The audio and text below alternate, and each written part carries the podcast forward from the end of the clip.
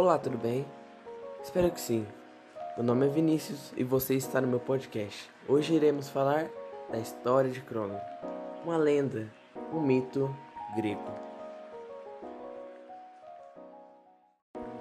Na mitologia grega, Cronos é o líder dos titãs e pai de Zeus. Ao crescer, Zeus libertou os titãs e com a ajuda deles fez Cronos vomitar os irmãos.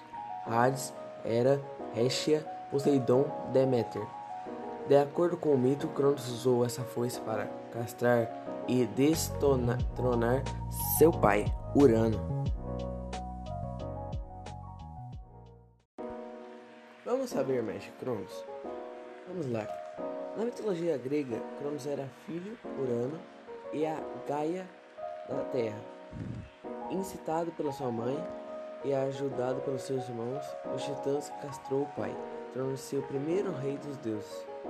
Segundo a tradição clássica, Cronos simbolizava o tempo e por isso Zeus, ao derrotá-lo, conferira a imortalidade aos deuses. Mas, afinal, quais são os poderes de Cronos?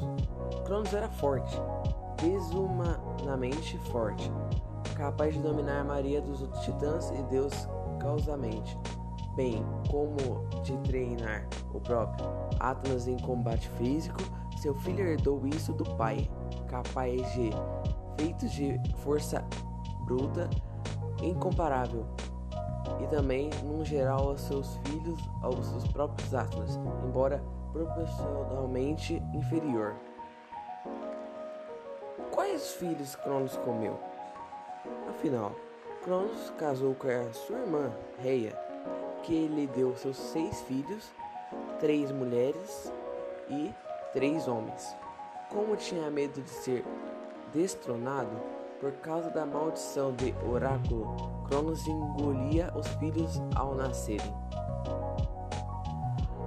Qual foi a morte de Cronos afinal?